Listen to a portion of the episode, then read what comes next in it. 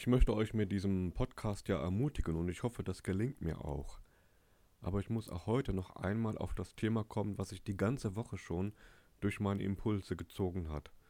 Und es geht mir dabei weniger um den Virus an sich, sondern mehr um das, was daraus gemacht wird. Ein Journalist schrieb die Tage, das Volk sehnt sich nach autoritärer Führung. Gehorsam wird zur ersten Bürgerpflicht erklärt.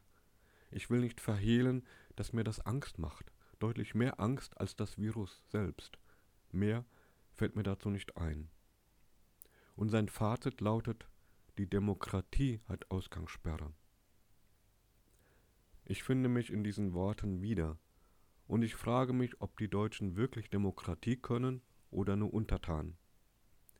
Denn es gibt viele qualifizierte Stimmen, die zur Mäßigung aufrufen, die werden aber gar nicht mehr gehört. Also stark gilt, wer die härtesten Maßnahmen fordert. Wenn die Demokratie aber tatsächlich Ausgangssperre hat, wie es der Journalist geschrieben hat, frage ich mich, an wen ich mich wenden kann, wenn der Staat noch massiver in meine persönlichen Rechte eingreift. Es gäbe dann niemanden mehr. In Krisen haben immer die Vereinfacher das Sagen. Das liegt daran, dass wir alle durch die Komplexität dieser Krise überfordert sind. Anders ausgedrückt, uns fehlt der innere Kompass, einen Kompass, der uns einen Weg heraus aus dem Dschungel der Ungewissheit weisen könnte. Also folgen wir dem, der am lautesten hier ruft. Ich bin in diesem Zusammenhang auf einen Vers aus Apostelgeschichte 5, Vers 29 gestoßen. Dort steht, man muss Gott mehr gehorchen als den Menschen. Dazu ein Zitat aus dem Buch von Ulrich Pazzani mit dem gleichen Titel, Seite 15. Gesprochen wurde er von Petrus und Johannes vor dem Hohen Rat der Regierung in Jerusalem. Die Jesus-Nachfolger hatten in Jerusalem großes öffentliches Aufsehen erregt. Sie trafen sich nach der Entstehung der Gemeinde nicht nur regelmäßig in Hausversammlungen, sondern auch täglich in den weitläufigen Vorhöfen des Tempels. Sie verkündeten öffentlich, dass der gekreuzigte Jesus von Gott auferweckt worden war.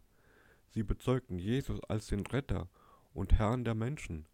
Außerdem war durch die wunderbare Heilung eines gelähmten Bittlers besonderes Aufsehen erregt worden. Die Regierung befürchtete Unruhen und Schwierigkeiten von Seiten der römischen Besatzungsmacht. Darum verboten sie den Leitern der Gemeinde, öffentlich von Jesus Christus zu reden. Soweit das Zitat von Ulrich Pazzani. Ich rede hier nicht einem Widerstand gegen den Staat das Wort, aber ich rufe euch wirklich auf, wachsam zu bleiben in einer Situation, in der dieser Staat sehr große Macht in seinen Händen hält. In einer gefallenen Welt neigen wir alle dazu, Macht zu missbrauchen. Und wir sollten uns deutlich vor Augen führen, welcher Stimme wir dann folgen möchten. Der Stimme dieser Welt, einer starken Stimme, die uns weismachen will, dass sie den Weg kennt, oder der Stimme Gottes. Wer legt für dich die Maßstäbe und Werte fest, nach denen du lebst? Denn eine Sache wird in dieser Krise deutlich. Früher oder später muss sich jeder von uns entscheiden, wem er folgen möchte. Und dieser Vers aus Apostelgeschichte hatte bisher wenig Relevanz für uns, weil sich dieser Staat weitestgehend an seine eigenen Gesetze gehalten hat. Aber nun, da diese Gesetze nicht mehr gelten, bekommt dieser Vers eine Schärfe und Aktualität, die größer nicht sein könnte.